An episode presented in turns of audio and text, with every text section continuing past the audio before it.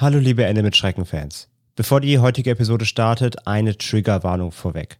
In der heutigen Folge geht es unter anderem um Kindesentführung und Kindsmord. Wenn ihr Probleme mit Thematiken, die Gewalt an Kindern betreffen habt, dann skippt die heutige Episode vielleicht lieber und setzt sie aus und hört beim nächsten Mal wieder rein. Seid also bitte vorgewarnt und jetzt gute Unterhaltung bei der Folge. Ende mit Schrecken wird präsentiert von podriders.de, das Podcast-Netzwerk.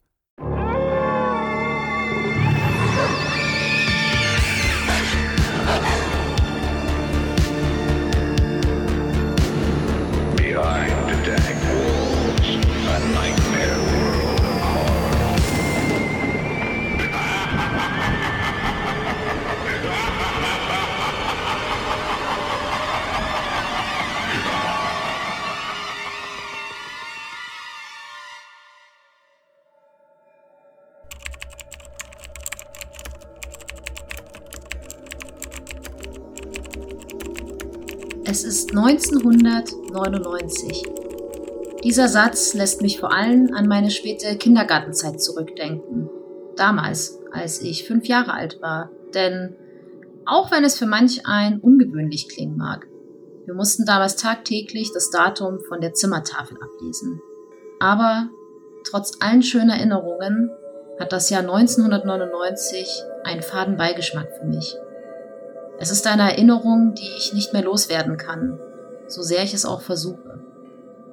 1999 ist das Jahr, in dem ich meinen ersten Milchzahn verlor. Es ist auch das Jahr, in dem ich das erste Mal mit einem Flugzeug flog. Doch es ist leider auch das Jahr, in dem ich meine kindliche Unschuld viel zu früh verloren habe. Diese eine Erinnerung, sie hält sich hartnäckig, lässt sich nicht auslöschen. Alles begann mit diesem neuen, naja, oder eher altem Fernseher. Zu der Zeit, als ich gerade meine Einschulung hinter mir hatte, war Pokémon der allerletzte Schrei für Kinder in meinem Alter. Es gab alles.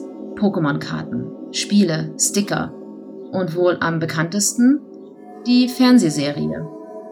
Logischerweise hatte ich mich deshalb jeden Tag nach der Schule vor den Fernseher gesetzt und war wie gefesselt bis um 5 Uhr abends endlich Pokémon kam. Das einzige Problem war, dass mein Vater jeden Tag bereits um halb sechs darauf bestand, seine Nachrichten zu sehen und ich dadurch, weil die Pokémon-Episoden immer im Doppelpack ausgestrahlt wurden, jedes Mal eine ganze Folge verpasste. Tag für Tag heulte ich ihm die Ohren damit voll. Meinem Vater musste das Ganze irgendwann einfach zu viel geworden sein. Denn eines Tages kam er nach Hause mit diesem alten Fernseher, den er für mich gekauft hatte. Er stellte ihn in mein Zimmer, aber leider war es eins der ältesten Fernsehgeräte, welche ich jemals gesehen hatte. Es war ein Röhrenfernseher mit einer alten Diplomantenne, deren zwei Drähte wie Hasenohren abstanden. Wegen dieser schwachen Antenne konnte der Fernseher leider nur 20 Sender empfangen. Und keiner davon war der Sendung, auf den meine Pokémon-Sendung ausgestrahlt wurde. Wenn ich mich so zurückerinnerte, war mir dies aber trotzdem recht egal gewesen. Ich war völlig ausgeflippt darüber, endlich einen eigenen Fernseher in meinem Zimmer zu haben. Nachdem ich durch alle 20 Kanäle gesappt hatte, kam ich zu der Erkenntnis, dass lediglich der Kanal 2, TVO Kids, sehenswert war. Darum habe ich ihn einige Zeit lang geschaut. Das ging einige Monate so, bis ich irgendwann Kanal 21 entdeckte. Es war ein Apriltag ich erinnere mich daran, wieder durch alle Kanäle geschaltet zu haben, um zu sehen, ob irgendwo Pokémon läuft. In der Hoffnung, irgendwie auf mehr Kanäle zu stoßen, drückte ich eine 21 in die Fernbedienung. Und zu meiner Überraschung war da tatsächlich ein Kanal. Mein Vater war ebenso überrascht, aber er ließ mich den Kanal ohne weiteres schauen, weil es so schien, als ob ein Kinderprogramm darauf lief. Der Sender nannte sich Chaldean Local 21. Und wie ich später herausfinden sollte, wurde der Kanal tatsächlich aus Caledon in Ontario ausgestrahlt, welches nicht weit entfernt von meiner Stadt lag. Wie auch immer, die Sendungen, die auf Chaldean Local 21 liefen, waren allesamt ziemlich schlecht gemacht. Und eigentlich habe ich die Hälfte der Zeit nicht einmal verstanden, worum es eigentlich ging. Während ich etwas älter wurde, realisierte ich mehr und mehr, wie verrückt die Sendungen waren. Und immer öfter fragte ich mich, was zum Teufel habe ich mir da eigentlich gerade angeschaut? Ich habe hier im Folgenden mal aufgelistet, an welche Serien bzw. Episoden ich mich noch genau erinnere. Es verstört mich zum Teil, wie detailreich meine Erinnerungen daran noch sind, aber vielleicht ist es normal, dass solch außergewöhnliche Sachen sich lange in unser Gehirn brennen. Es gab im Grunde genommen nur drei Serien, die ich auf dem Kanal sah. Wahrscheinlich, weil er immer nur zwischen 4 Uhr nachmittags und 9 Uhr abends ausgestrahlt wurde.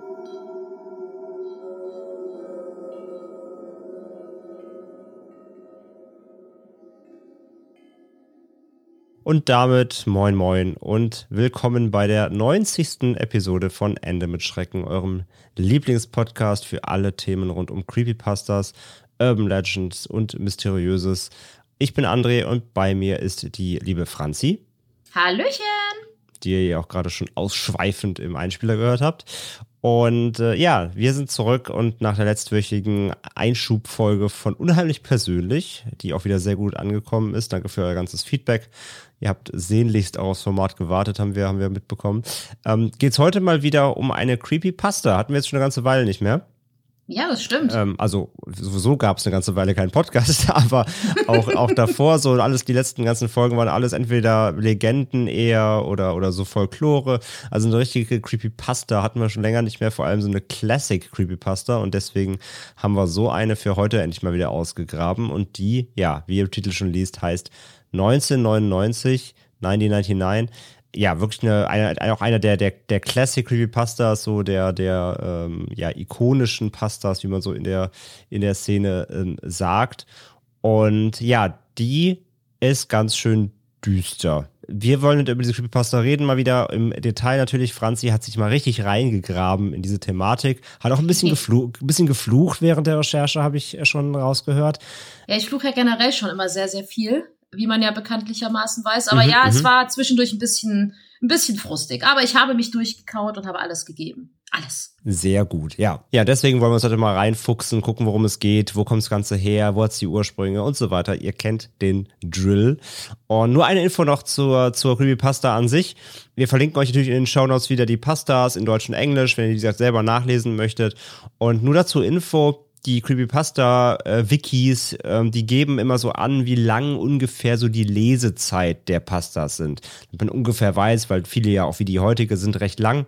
Und man ungefähr weiß, äh, wie viel Zeit man sich nehmen muss. Und die hier wird teils unterschiedlich angegeben, auch so im Deutschen und Englischen und äh, variiert stark, denn zum einen, das Creepypasta Wiki listet sie mit einer Lesezeit von 51 Minuten, aber es gibt auch eben ähm, Vertonungen der Creepypasta auf YouTube, in den ähm, Pod- Podcasts und Co., die teils über zwei Stunden gehen.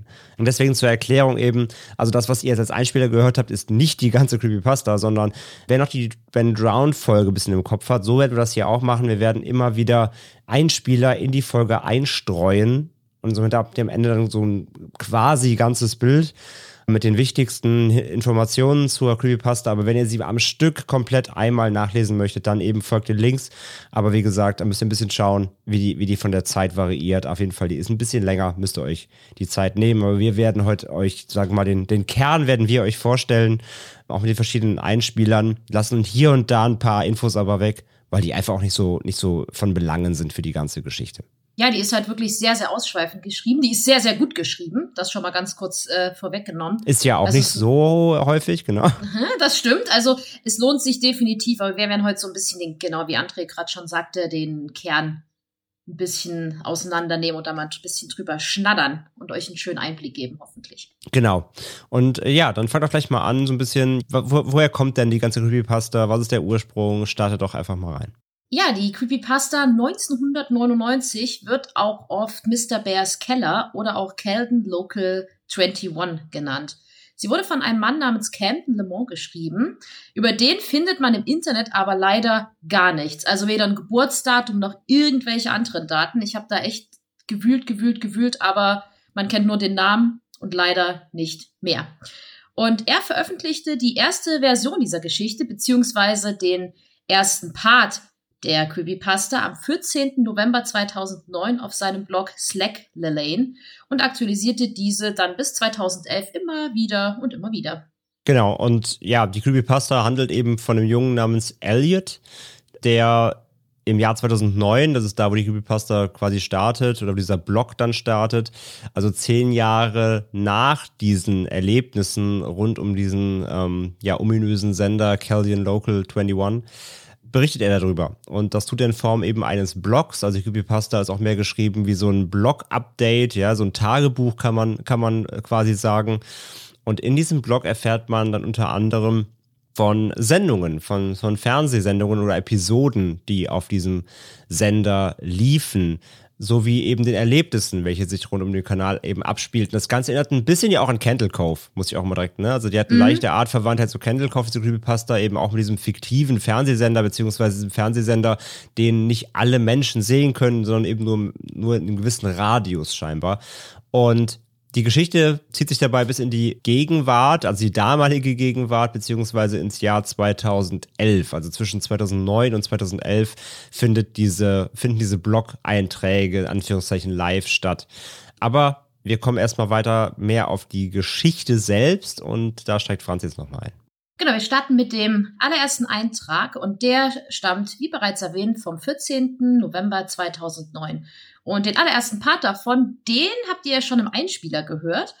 Und der Blog wird dann weitergeführt, beziehungsweise der Eintrag, und zwar mit einer Liste, in welcher Elliot genau berichtet, welche Sendungen in welchem Monat auf Chaldean Local 21 liefen, beziehungsweise an welche er sich auch überhaupt erinnern kann. Das ist ja auch schon Weichen her.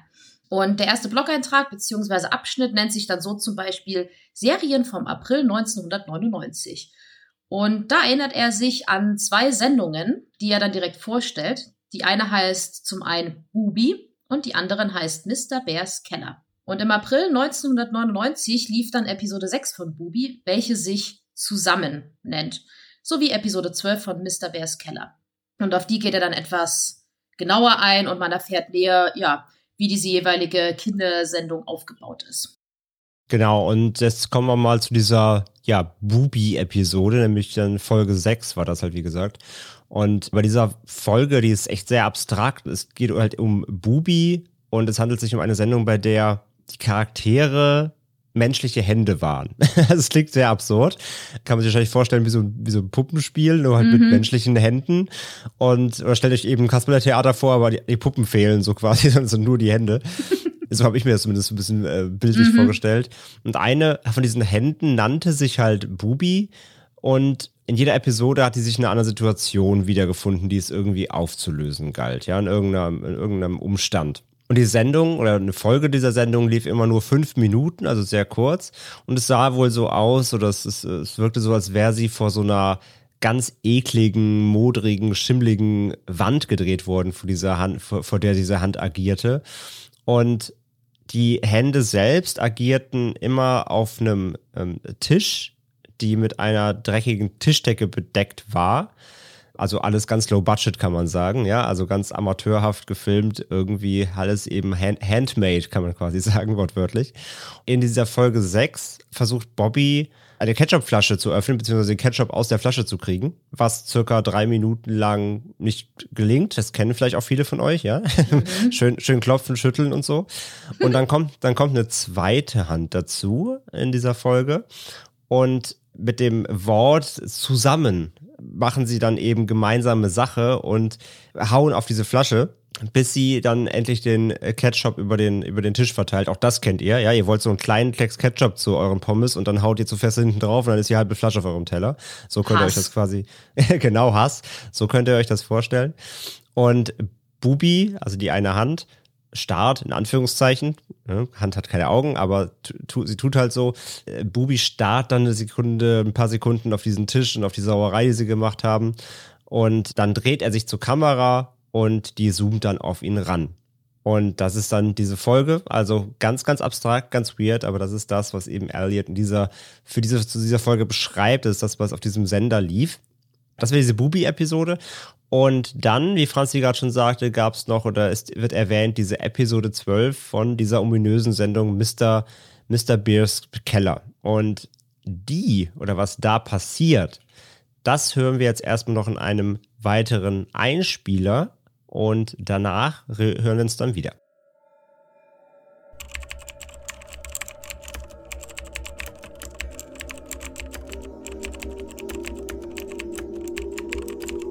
Mr. Bears Keller, Episode 12. Ziemlich flacher Name, wenn ich heute so darüber nachdenke. In der Sendung ging es um einen Typ, welcher stets ein Bärenkostüm mit Maske trug und jeden Tag neue Besucher in seinem Keller empfing. Die Besucher waren immer Kinder und die Serie wurde mit einem recht billigen Camcorder aufgenommen. Die Polizei hatte mir viele Fragen über diese Sendung gestellt. Jedenfalls hatte diese Episode damit begonnen, dass Mr. Bear an einem Tisch saß und mit sich selbst Dame spielte. Ich, ich habe anfangs nicht mal erkannt, dass der Tisch, an dem er saß, auch derselbe war, auf dem Bubi den Ketchup verteilt hatte. Jedenfalls saß er da eine Weile, bis es an der Tür klopfte. Die Kamera zeigte nun die Kellertreppe hinauf zur Tür, als es ein weiteres Mal klopfte. Mr. Bear stieg die Treppe hinauf und öffnete den Kellereingang. Zwei junge Kinder kamen zum Vorschein. Einer war ein Junge, ungefähr in meinem Alter. Das andere Kind war ein Mädchen, welches ungefähr acht Jahre alt aussah. Hocherfreut tanzte Mr. Bear und fing an, mit den Kindern zu reden. Ich erinnere mich lediglich, nicht viel von seinen Worten verstanden zu haben. Daraufhin führte er sie weiter in den Keller hinein welcher tiefer in seinem Inneren ziemlich düster war und lediglich von einer gedämpften Öllampe auf dem Tisch erleuchtet wurde. An genaueres kann ich mich nicht wirklich erinnern, außer dass er noch ein Lied sang, welches ich, wahrscheinlich aufgrund dieser riesigen Bärenmaske auf seinem Kopf, ebenfalls nicht wirklich verstehen konnte. Die Episode endete damit, dass Mr. Bear mit den Kindern Verstecken spielte. Die Kinder versteckten sich im Wandschrank und Mr. Bear zählte langsam hinunter.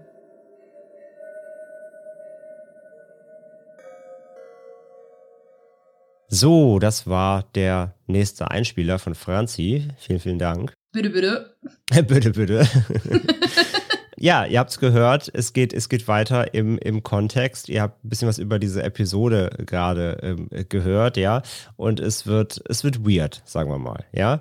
Also wir haben hier diesen Mr. Bear, der tanzt sich durch diese Sendung, aber er ist jetzt, glaube ich, kein, sagen wir mal, er ist jetzt kein, ist jetzt kein Barney, ja, ist kein Samsung aus der Sesamstraße. Das ist alles ein bisschen, ein bisschen abstrakter hier. Und ich glaube, wenn der kleine Elliot das da im Fernsehen gesehen hat damals, dann, äh, ja, wird ihn das nicht, ja, wird ihn, wird ihn das auf jeden Fall anders mitnehmen als sonstige Kindersendungen irgendwie auf RTL Plus. Wobei ich glaube, so als Kind an sich nimmt man sowas wahrscheinlich noch gar nicht so weird wahr.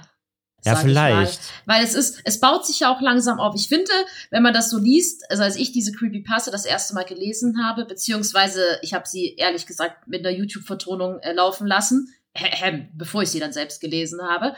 Ich finde, das hat alles so einen ganz unangenehmen Unterton. Also ich, ich stelle mir das auch so richtig eklig vor, diese Bubi-Sendung mit diesen Händen ich weiß nicht, ich kann es mir genau vorstellen und dann stelle ich mir aber diesen dreckigen Hintergrund vor und dann waren ja damals auch die Qualitäten nicht so gut. Das ist ja jetzt hier kein HD Sondern der wahrscheinlich Handcover gedreht und ja, ich habe das so durchgelesen und mir angehört und dachte mir, boah, das klingt alles super spooky. Aber ich glaube, als Kind nimmt man es ein bisschen anders wahr. Kann ich mir vorstellen. Ja, Zunächst. wirklich, das, das, mag, das mag sein, aber halt klar, also wenn, wenn ich das jetzt immer so lese, dann, man kann es trotzdem dann vorstellen, ja, weil du, du erfährst ja dann hier in dem Part eben auch, dass ja der Tisch, an dem Mr. Bear sitzt, ist ja scheinbar derselbe, an dem diese Handszene gedreht wurde. Ja, also es gehört auch alles natürlich zusammen. Es ist alles am selben Set scheinbar entstanden.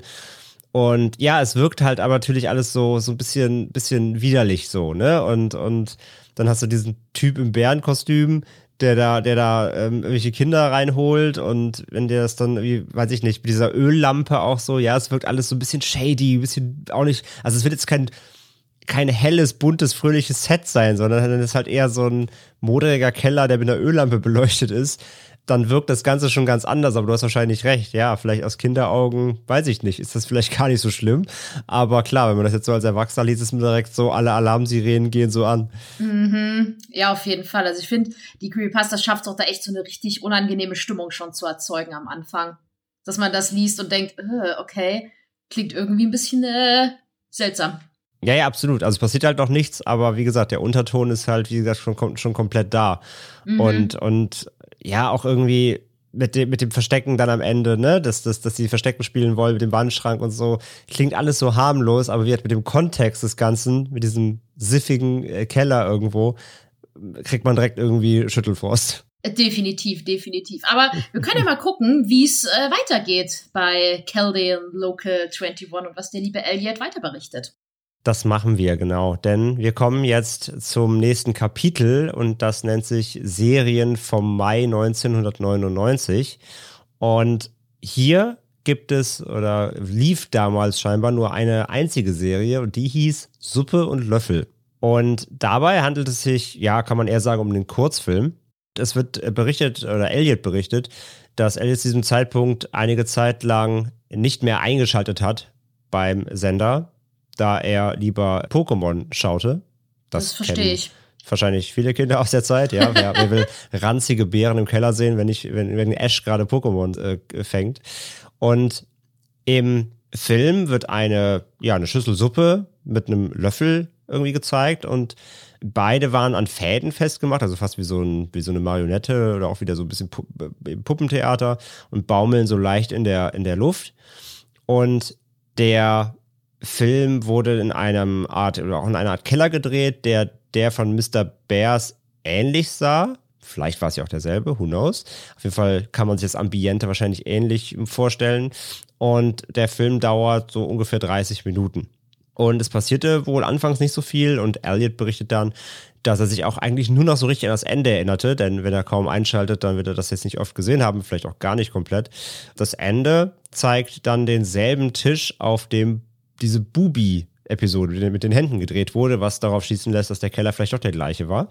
Und an diesem Tisch saßen dann sieben Kinder, die alle einen Teller ähm, Suppe vor sich äh, stehen hatten. Und ja, alle Kinder blickten dann sehr verwirrt und auch ängstlich in die, in die Kamera. Und der Kameramann, der möglicherweise Mr. Bär sein könnte. Eventuell. Eventuell. Hält dann eine Schüssel irgendwie in die Kamera und den Kindern entgegen und spricht dann so ein, ja, ein langgezogenes so, seid ihr bereit? Ja, are you ready? So, so ein bisschen so, let's go. Und dann endet dieser Kurzfilm auch. Ja, also auch sehr, sehr, sehr weird, gerade mit diesen äh, Kindern, die dann da gezeigt werden, dieser Tafel, die er beschreibt, ja, die auch wirklich schon offensichtlich ängstlich äh, aussehen. Und wenn Elliot das halt dann sagt, äh, er hat das damals schon erkannt in seinen jungen Jahren, dass diese Kinder offensichtlich irgendwie ein bisschen verängstigt waren und nicht wirklich happy, dass sie da geil Suppe essen dürfen im Keller. Ja, dann äh, wird es langsam doch ein bisschen kritisch wahrscheinlich. Das stimmt. Ja, und dann geht der Blog-Eintrag weiter im Juli 1999. Und Elliot berichtet zunächst, dass er den Kanal einige Zeit lang nicht mehr geschaut hatte, bis er dann eines Tages bei einem Schulfreund übernachtete. Und dieser hatte zum Geburtstag einen Fernseher geschenkt bekommen und sie blieben daher natürlich länger wach und schauten TV. Und dann fiel Elliot, ja, Kanal 21 wieder ein und erzählt, und er erzählte seinem Freund davon und ja, natürlich, wie Kinder so sind, suchten sie ihn und fanden ihn tatsächlich. Und da lief dann Episode 23 von Mr. Bears Keller. Und die hören wir doch nochmal als Einspieler.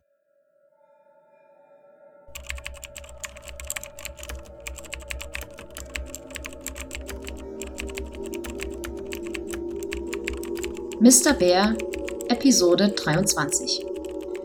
Diese Folge war für uns beide sogar ziemlich unterhaltsam. Eigentlich nur, weil darin Flüche vorkamen. Denn wie auch immer, wenn ich mich nun zurückerinnere, wird mir klar, dass mit dieser Episode definitiv irgendetwas nicht gestimmt haben konnte, als sie gedreht wurde. Sie begann damit, dass die Kamera auf der Seite lag und Mr. Bear filmte, wie er die Treppe zum Kellereingang hochstieg. Dann wurde das Bild kurz schwarz, bevor die Szene wechselte und die Kamera wieder aufrecht stand und auf Mr. Bear gerichtet war. In seiner Nähe stand ein Kind, welches mit ihm redete und dessen Alter wir auf elf oder zwölf Jahre schätzten. Es war ein Junge. Er sprach eine Weile mit Mr. Bear, aber ich konnte die Worte nicht genau verstehen, wegen dem billigen Camcorder zumindest. Bis der Junge plötzlich die Stimme hob und davon sprach, dass es bereits spät wäre und dass er und seine Schwester jetzt nach Hause gehen müssten. Im Hintergrund hörte man weit noch weitere gedämpfte und unverständliche Stimmen. Ich erinnere mich noch sehr genau daran, wie Mr. Bear durch die dicke Bärenmaske mit tiefer Stimme ein dumpfes, aber lautes Verpiss dich, du bist nicht eingeladen von sich gab. An dieser Stelle hatten ich und mein Freund uns angesehen und gelacht, weil Mr. Bear ein verbotenes Wort gesagt hatte. Doch danach wurde die Sendung noch verrückter. Der Junge drehte sich herum und fing an, die Treppe zur Tür hinaufzusteigen, während er sich noch einmal zu Mr. Bear umdrehte und ihm laut und deutlich sagte, dass er die Polizei rufen würde. Plötzlich schreckte Mr. Bear hoch und sprintete in Richtung des Jungen, welcher plötzlich anfing zu schreien und ebenfalls rannte. Mit einem Mal brach die Folge ab und der Bildschirm wurde schwarz, bevor das Signal komplett verschwand und auf dem Kanal nur noch ein Rauschen zu sehen war.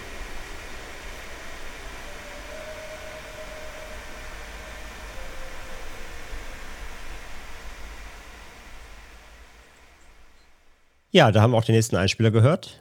Und äh, ja, vielen Dank wieder, Franzi. Bitte, bitte. ja, und jetzt geht äh, es geht eben weiter mit äh, Mr. Bär, der wieder shady Dinge tut, offenbar. Hier haben wir wieder ein ähm, Kind, was, was ihm begegnet, und wir haben wieder das Ambiente. Und ja, wie, wie du schon sagst, auch hier, es passiert wieder nicht so richtig, aber gerade das, also das Ende halt, ne?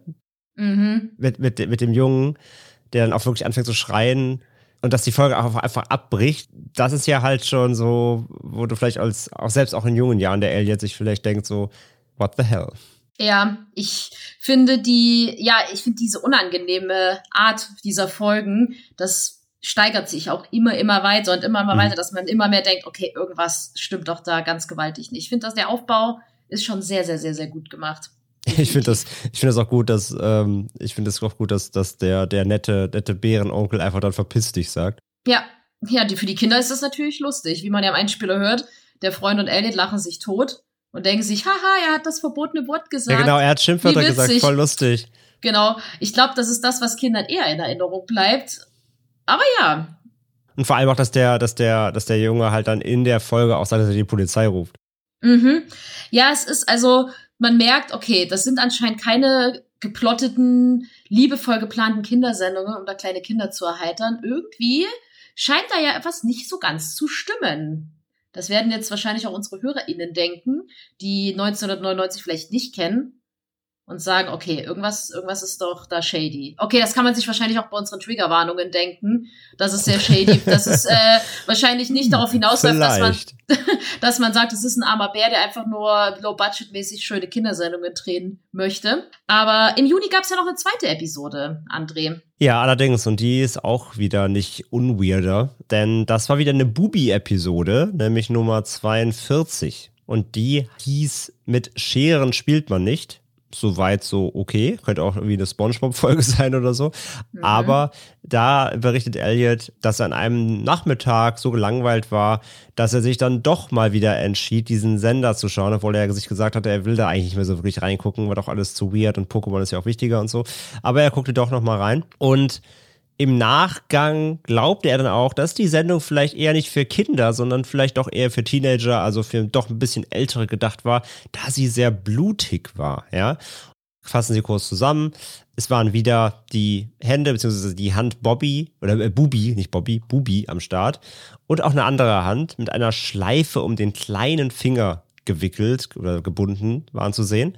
Und Bubi, wie die, wie die Episoden, wie der Episodentitel schon sagt, fuchtelt mit einer Schere herum, ja, hin und her. Und dann erschien eine kleine Hand, die, ja, wirkte, als würde man sie eher so ein bisschen zwingen zu ihrem Glück, ja, die sich nicht so wirklich freiwillig bewegte, die scheinbar so vielleicht festgehalten wurde oder so, ja, auf jeden Fall wirkte ein bisschen seltsam. Und Bubi sprach dann mit einer hellen Stimme und sagte, Scheren sind sehr gefährlich für Kinder, also haltet sie immer gut fest, meine Lieben. Und im Hintergrund hört man dann leise Schreie und es wird anschließend beschrieben dann, wie der kleinen Hand nach und nach die Finger abgeschnitten werden. Also, dass das, dass Elliot dachte, hm, das ist vielleicht eher was für Teenager. Ist noch sehr, ist noch sehr soft gedacht. ja, ach naja, abgeschnittene Finger, vielleicht eher ab 15. äh, ist für mich noch nichts. Ja, also man merkt, jetzt wird es wirklich dann doch wirklich mal auch on-screen drastisch in der Serie. Und naja, wenn man jetzt eins und eins zusammenzählt, dann kann man sich wahrscheinlich vorstellen, wer die Schere führt und wem diese Hand gehört. Vielleicht einem unartigen Kind, das die Polizei rufen wollte. Man muss auch dazu sagen, dass das in der Creepypasta selbst noch ein bisschen grafischer beschrieben ist. Also ja. es ist sehr, sehr unangenehm, das zu lesen. Und ja, ich finde, das ist so der Punkt, wo die ganze Geschichte wirklich auch so einen krassen Twist nimmt. Weil erst ist halt alles unangenehm und jetzt merkt man das erste Mal, ja, liest man das erstmal wirklich so, okay, da findet wirklich Gewalt an Kindern statt. Genau. Das ist so der Turning Point, wo du halt wirklich jetzt, also da gibt es keinen kein Rätselraten mehr oder, hm, okay, da stimmt was nicht, sondern hier ist jetzt so alles klar. Ja, da kann man sich jetzt eins und eins auf jeden Fall zusammenzählen. Ja, und man fragt sich vielleicht, okay, aber wie kommen denn diese Kinder eigentlich in Mr. Bears Keller? Also wo bekommt er denn diese Kinder her? Und vielleicht liefert uns die Antwort darauf der nächste Einspieler, der vom Blog-Eintrag Serien vom August 1999 stammt. Wir können ja mal reinhören.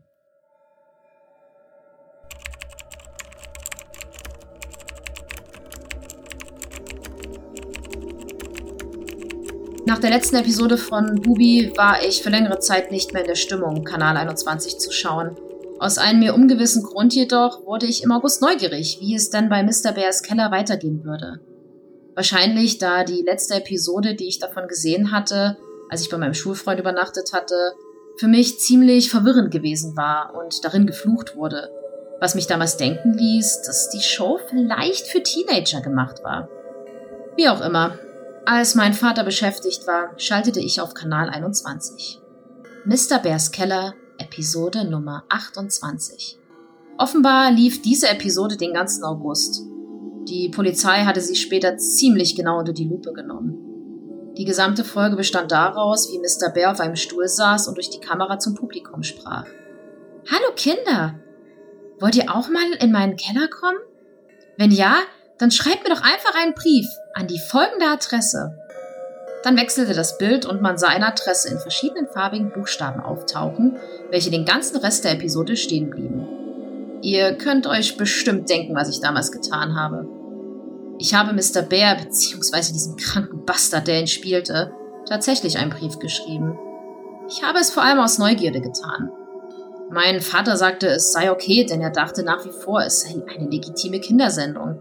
Er hatte ja niemals eine der Serien gesehen, die auf Chaldean Local 21 liefen.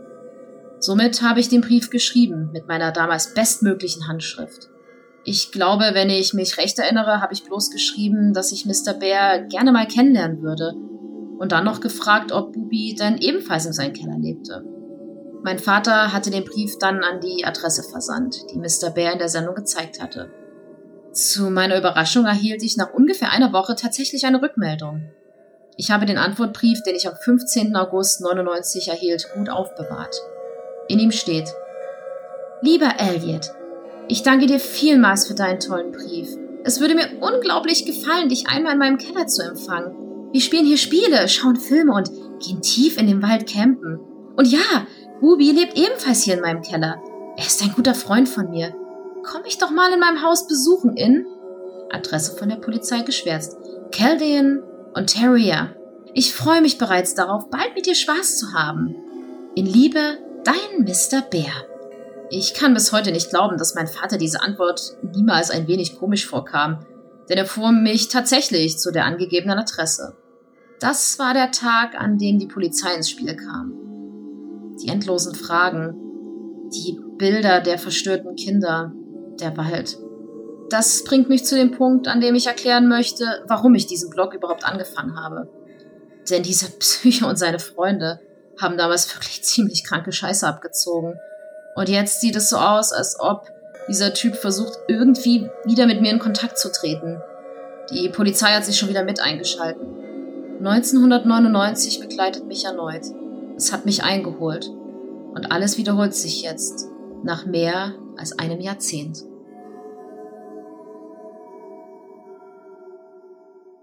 So, da sind wir wieder.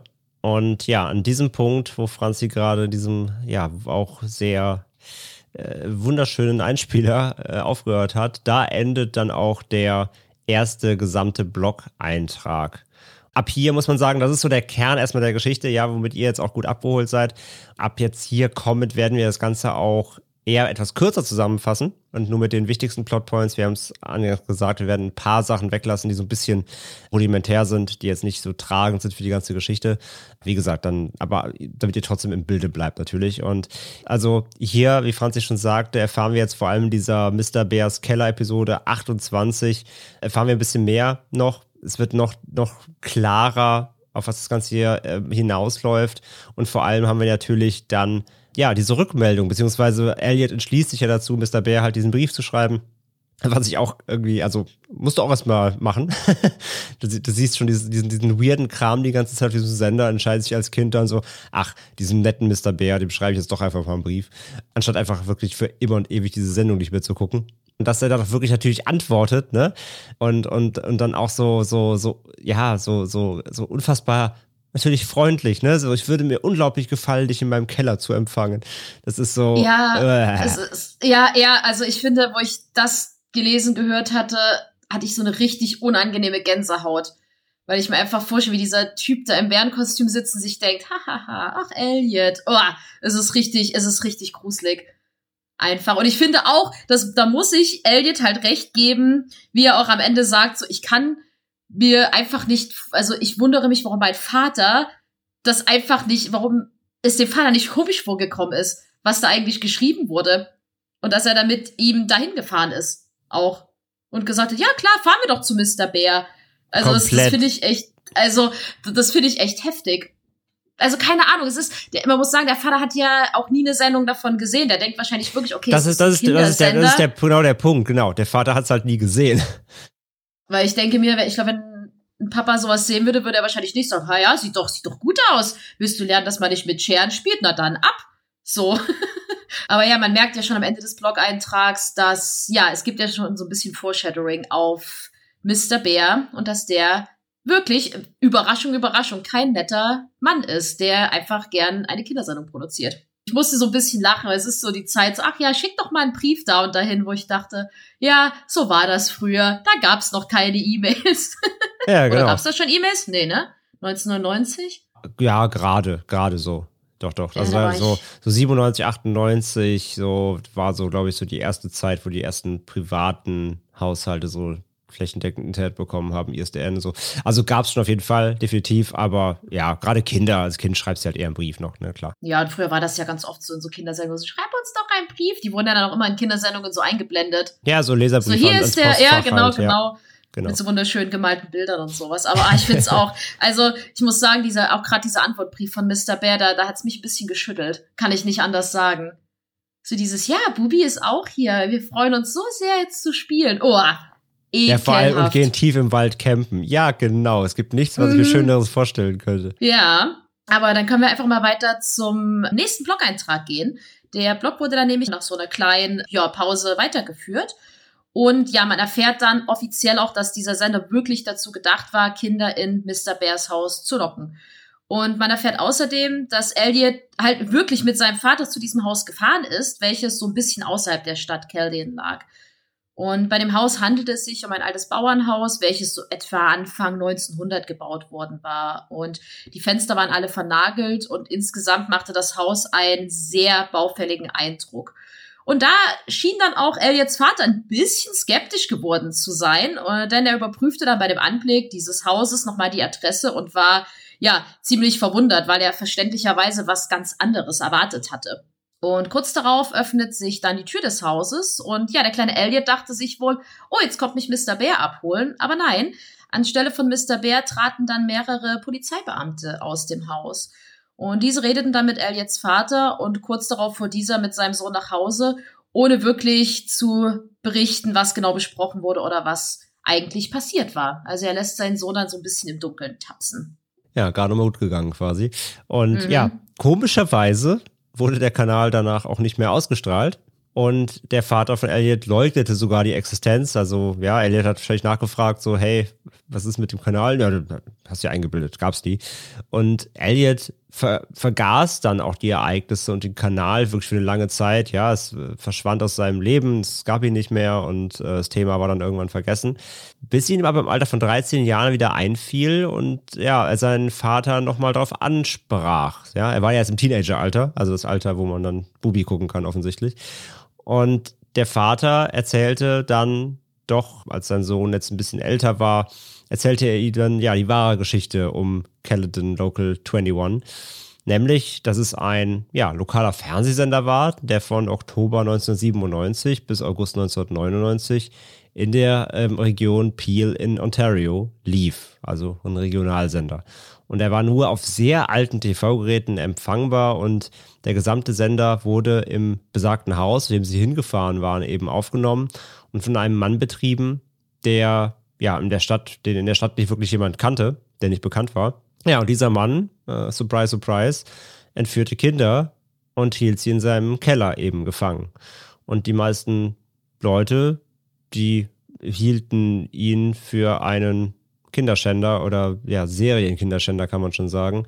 In der Nacht, bevor Elliot das Haus besuchte, da war er geflohen und äh, die Polizei nahm dann die Ermittlungen auf. Ja, hat er wirklich Glück im Unglück gehabt, kann man einfach nur so sagen. Ja, wirklich äh, gerade grad so, grad so Glück gehabt, ja.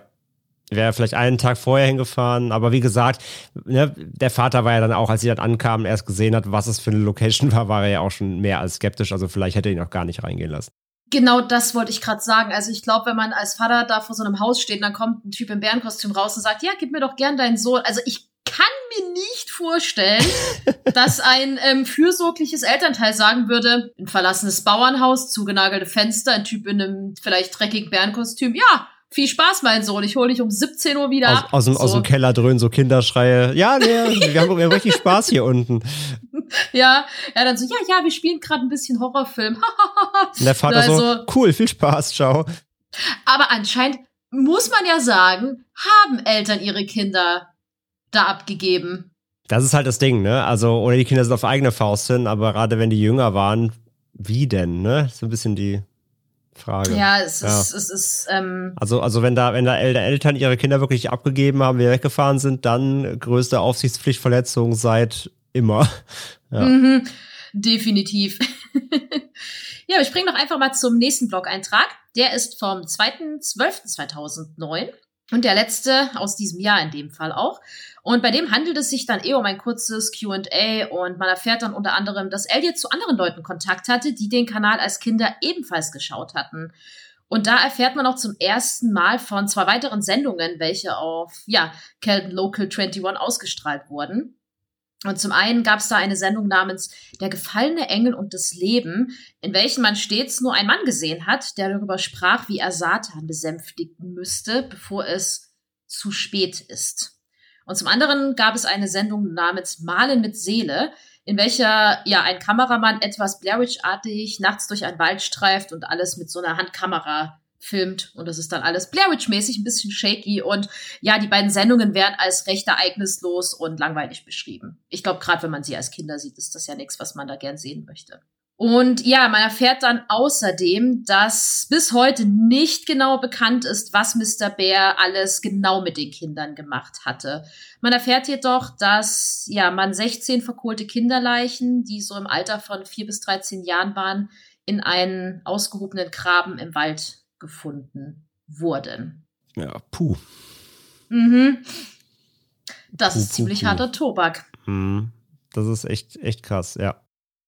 Ja, der nächste Blog-Eintrag, der, also die, die Einträge stammen alle aus dem Jahr 2010 dann. Und hier erfährt man einige eher belanglose Dinge, in welchem Elliot auch erzählt, dass er zum Beispiel seine Führerscheinprüfung bestanden hat und deswegen seinen Blog sehr unregelmäßig führt. Ja, also da kommen so ein paar Alltagssachen rein, die jetzt wieder nicht so kontextbezogen wichtig sind. Er schreibt auch, dass er Kontakt zu einem Freund seines Vaters ähm, aufgenommen hat, der früher bei der Polizei arbeitete und der nahm ihn mit aufs Polizeirevier und zeigte ihm einige Videobänder, also Videokassetten, welche man wohl damals in dem Haus von Mr. Bear gefunden hatte. Und davon sah sich Elliot dann auch einige an. Und was er darin gesehen hat, das hören wir jetzt von Franzi in einem weiteren Einspieler. Und danach melden wir uns dann gleich zurück.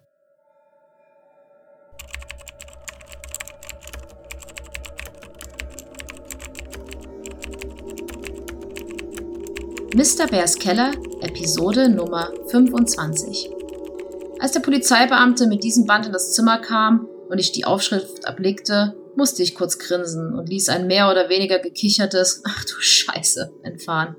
Natürlich haben mich die anderen auf der Wache ziemlich komisch angestarrt, aber Wilson hat ihnen erklärt, dass ich noch nicht so viel Erfahrung mit Mr. Bear hatte und dass ich sogar noch den Brief von ihm aufgehoben hatte, welchen ich als Kind bekommen hatte. Wie auch in den vorherigen Episoden ging es in dieser wieder um den Mann im Bärenkostüm. Sie startete damit, dass man Mr. Bear zu einem rot gedeckten Tisch watscheln sah. Er hielt in seinen Händen eine Flasche mit Orangensaft. Auf dem Tisch standen 16 Schnapsgläser und eine andere kleinere Flasche mit unbekanntem Inhalt. Mr. Bear füllte jedes Glas zu einem gleichen Teil mit Orangensaft und öffnete danach die kleinere Flasche, um in jedes Glas noch einen Tropfen der unbekannten Flüssigkeit zu geben. Danach ging er an der Kamera vorbei, aus dem Bild, und man hörte ein paar Geräusche. Dann trat Mr. Bear von hinten wieder ins Bild und 16 Kinder folgten ihm. Manche erst vier Jahre alt und andere, welche bereits praktisch Teenager waren. Als alle Kinder im Bild zu sehen waren, sagte mir der Polizeichef, dass dies die einzige Episode sei, in der man alle Opfer sehen würde. Die Kinder sahen alle recht unversehrt aus, außer einem Jungen, welcher gut sichtbare Blutergüsse im Gesicht hatte und viel verängstigter als die anderen aussah. Er war ungefähr elf oder zwölf Jahre alt. Das erinnerte mich daran, dass ich ihn bereits zuvor gesehen hatte. Es war der Junge, der damals in Episode 23, welche ich im Juli 1999 gesehen hatte, nach seiner Schwester gefragt hatte und dem am Ende der Folge ein ungewisses Schicksal getroffen hatte. Als ich dies dem Polizeichef erzählte, bestätigte er mir, dass es sich um dasselbe Kind handelte und dass dieser Junge auch in Episode 24 zu sehen sei.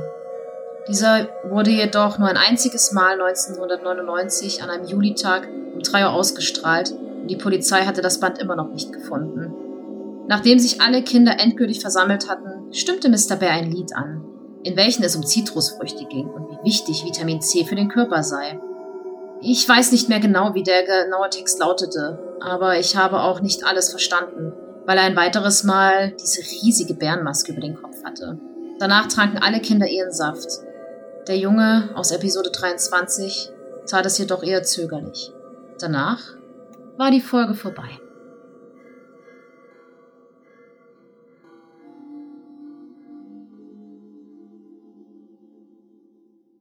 Auch wieder hier, vielen Dank, Franzi. Und, und finde ich auch einfach, also ist auch krass, ne, dass das, also A, dass der, dass der, dass der Polizist oder Ex-Polizist diese Bilder, äh, diese Videos zeigt, einfach so, guck mal, hier Beweismaterial.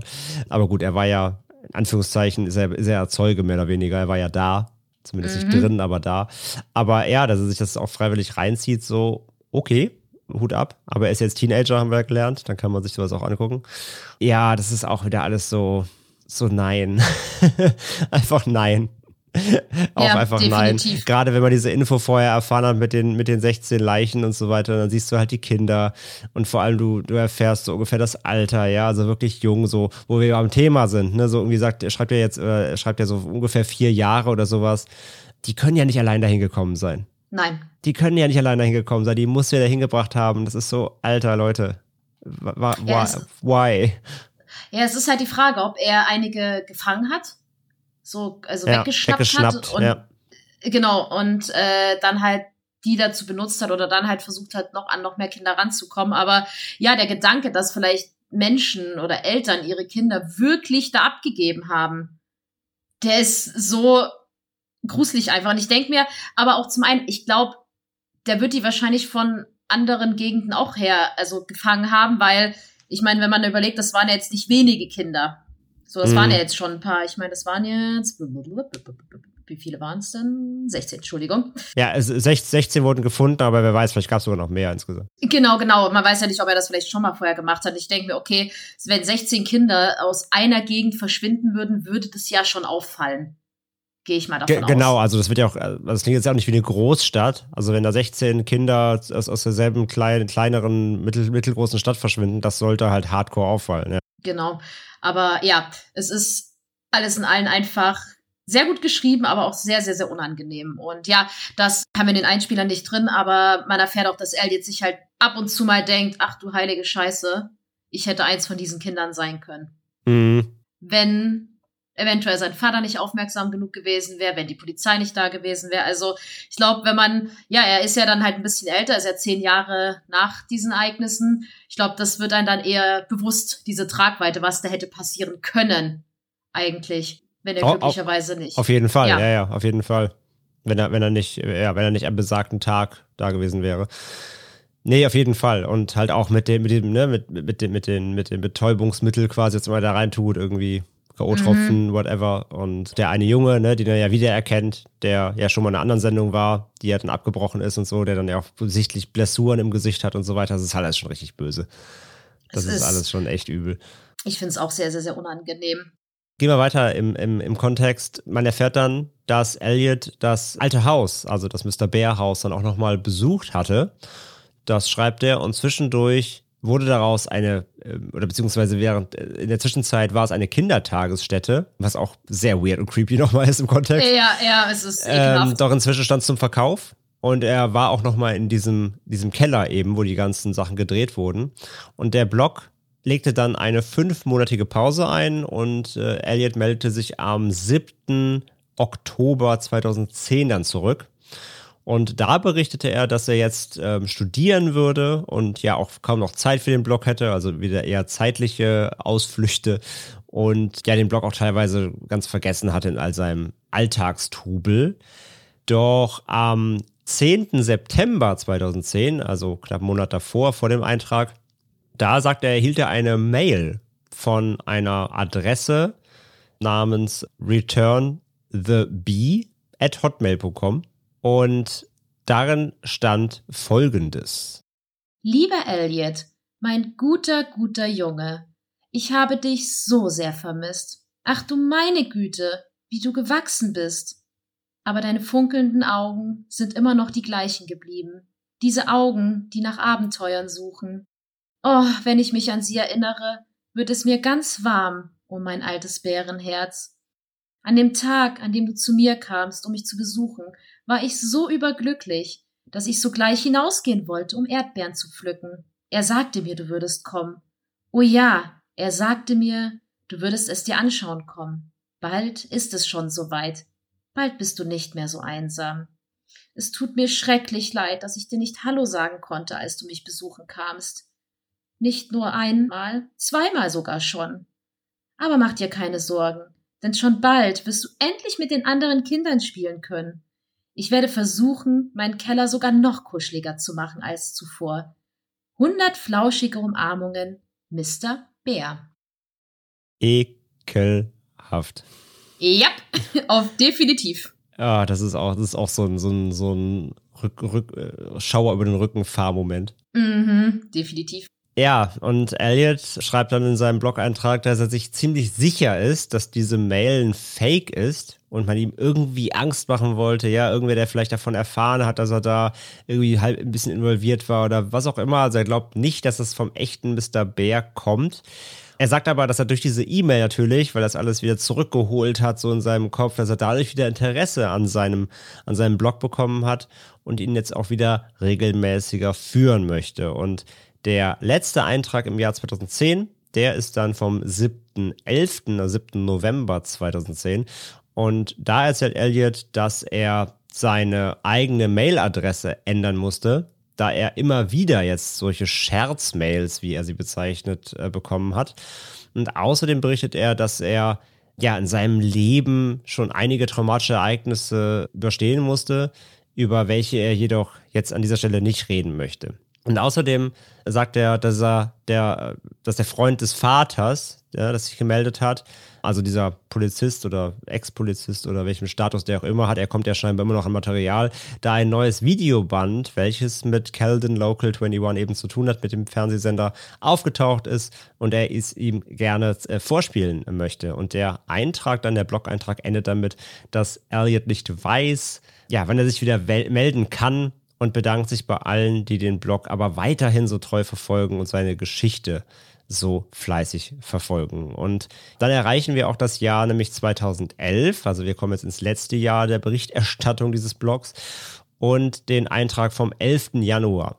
Und Elliot erzählt dort, dass er drei neue Videobänder gesehen habe, also nicht nur eins, die ihn sichtlich verstört haben. Und dabei handelte es sich einmal um eine Episode von Malen und Seele, das ist, haben wir ganz am Anfang schon mal vorgestellt, diese Sendung, also eine Sendung vom Kanal. Dann eine Folge von Bubi, der Handsendung, in der man wohl sah, wie Kinderhände in einem Lagerfeuer verbrannt wurden. Mahlzeit. Ja, wir mhm. erinnern uns an den Mr. Bär-Brief mit im Waldcampen und so. Und zudem eine weitere Episode eben von Mr. Bärs Haus. Und wie soll es anders sein? Wir hören uns nochmal einen kleinen Einspieler an und einen Teil von dem Blog, und äh, Franzi wird euch da jetzt weiter nochmal ein bisschen Insights geben. Bis gleich.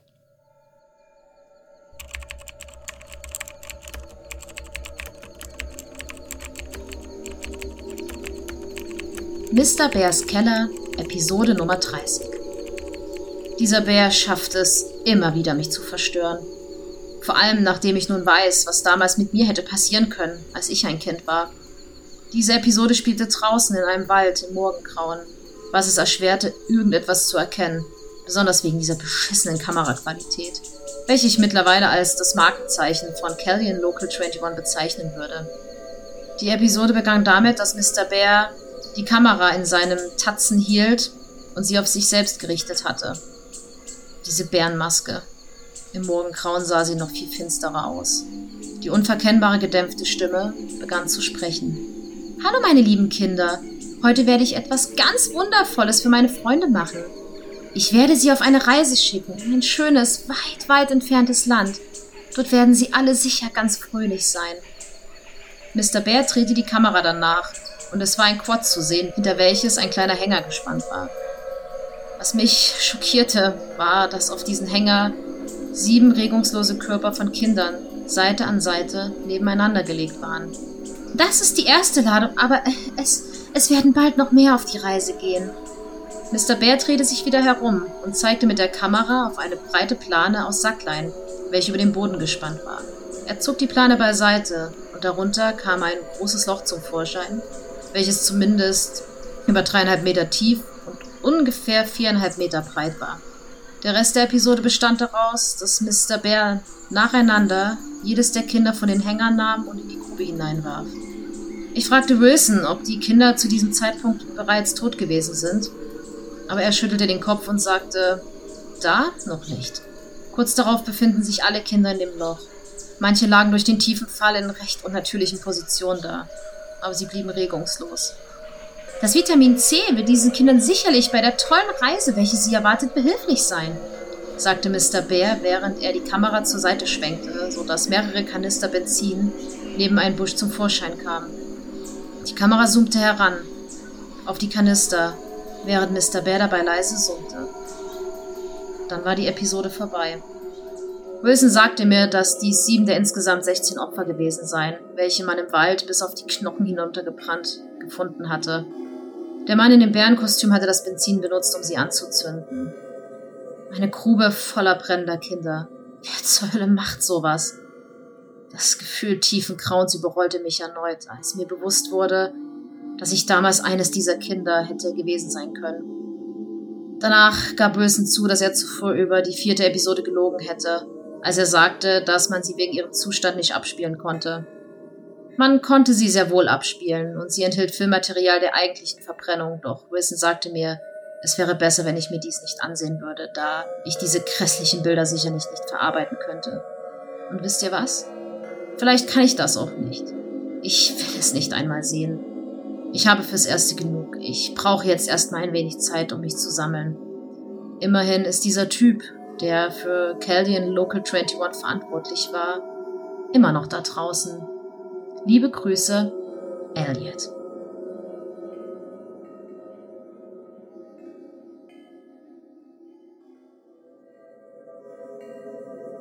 Inri. Es war einmal vor langer Zeit, es lebte ein Junge namens Elliot.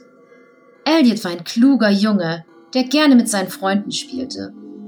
Eines Tages sei eine schöne Fernsehsendung über einen Bären und seine Kinderfreunde. Die Kinder liebten es, sich gegenseitig zu helfen, wie es sich für gute Kinder gehört. Aber sie liebten auch den Bären. Der Bär liebte die Kinder, weil die Kinder ihnen und den gefallenen Engel so gut geholfen hatten. Die Kinder und der Bär wollten mit Hilfe ihres Engelsfreundes für immer zusammen spielen. Aber der gefallene Engel brauchte noch mehr Hilfe. Und so mussten die Kinder das größte Opfer bringen. Denn das ist das, was Freunde tun, Elliot. Sie helfen sich gegenseitig. Hilf uns, Elliot. Brenn mit uns, Elliot. Ich will dich, Elliot. Er will dich, Elliot. Komm zurück in meinen Keller. Bitte schön, mit Zucker und Zuckerguss obendrauf. Herr B. Inri.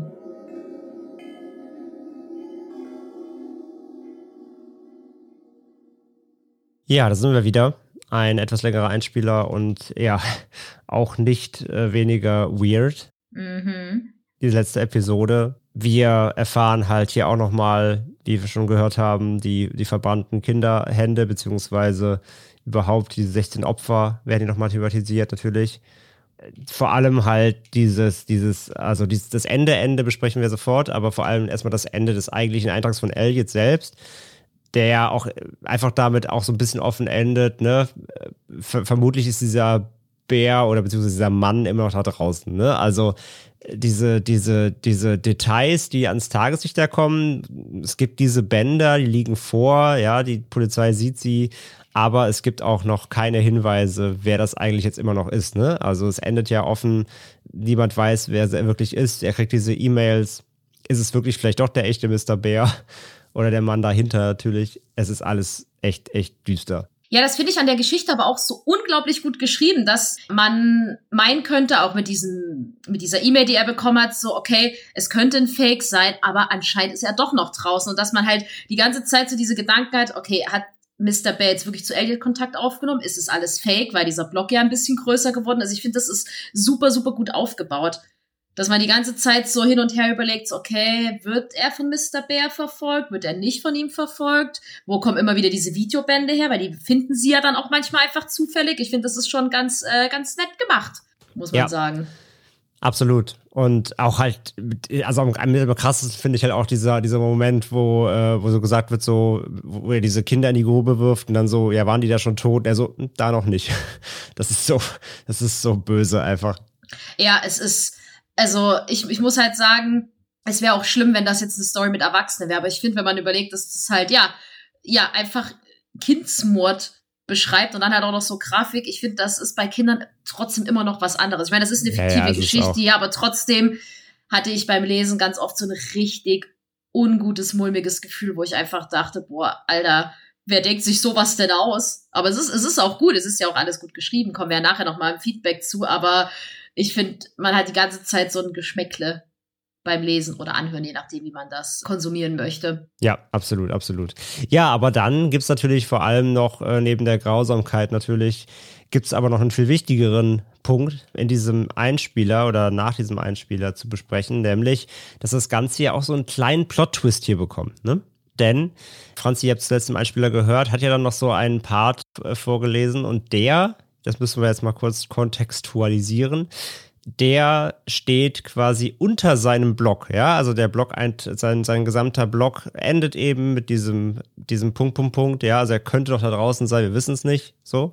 Und dann erscheint dieses, ja, ist es ein, ist es ein, ist es ein Gedicht fast, keine Ahnung, ist es ein, eher so, oder so ein Bibelvers, ja, markiert mit diesem Inri, das steht ja normalerweise auf dem, auf dem Kreuz, ja, in Kirchen. Das ist ja Latein, bedeutet übersetzt Jesus von Nazareth, König der Juden. Und damit ist eben dieser Absatz markiert. Und dann geht es ja hier plötzlich um Engel, ja, um irgendwie um, um Befreiung, um es wird, es wird, es wird biblisch, kann man fast sagen. Mhm. Und an der Stelle bekommt das Ganze ja halt irgendwie so einen, einen Drill, denn es wird darauf impliziert alles, dass Mr. Bär, Herr B, ja, Mr. B, scheinbar Satanist war, ist oder das Ganze ein, sagen wir mal, ein Ritual vielleicht auch war. Es bekommt, es bekommt einen satanistischen, einen, einen biblisch-satanistischen äh, Drall, den es vorher nicht so richtig hatte. Also ja, hat er, es war ja vorher schon mal so ein bisschen angedeutet, so, aber es eher so zwischen den Zeilen. Aber jetzt hier mit diesem letzten, noch diesem Eintrag, der dann unter seinem Blogpost steht, wird das relativ dann doch klar gezeichnet. Vielleicht war das Ganze eine Art Ritual, das da durchgeführt wurde oder so, oder ein, ja, ein, ein satanistischer Glaubenskult, den er durchgeführt hat. Vielleicht musste er Kinder opfern eben, um, um, äh, um irgendwas für sich zu tun.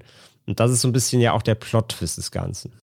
Ja, es wird, äh, wie du schon sagtest, vorher schon so ein bisschen indirekt angespielt. Es gibt ja auch die Sendung Der gefallene Engel und das Leben, Hm, genau. ähm, von der er ja auch lernt. Und da wird ja auch berichtet von einem Mann, der in die Kamera guckt und sagt, ja, ich muss ja Satan besänftigen. Und deswegen mache ich das, dies, das. Und ja, es wird halt immer deutlicher, dass es anscheinend was mit dunklen Mächten zu tun hat, Dämonen, Satan. Man weiß es nicht so ganz. Und es wird ja auch erklärt dann ähm, im weiteren Verlauf oder im letzten Blog-Eintrag, der dann vom 5. April 2011 ist, dass ja dieses Gedicht oder dieser biblische Vers nachträglich eingefügt wurde, dass er das gar nicht war, sondern dass Genau. äh, anscheinend jemand sein Konto gehackt hat. Das vermutet er zumindest, aber dass er halt sagt, ich lasse das da jetzt einfach stehen, bitteschön. Und ja, berichtet ja außerdem noch dann, dass er ultra viele Fake-Mails bekommt, was ich mir gut vorstellen kann. Genau, und also Fake-Mails ja auf der einen Seite, aber vielleicht ist ja doch auch der eine oder andere vom, vom echten Mr. Bear ja dabei, wenn er sich schon scheinbar in sein Konto hackt. Oder er wird wirklich in der Nase rumgeführt. Man weiß es halt nicht.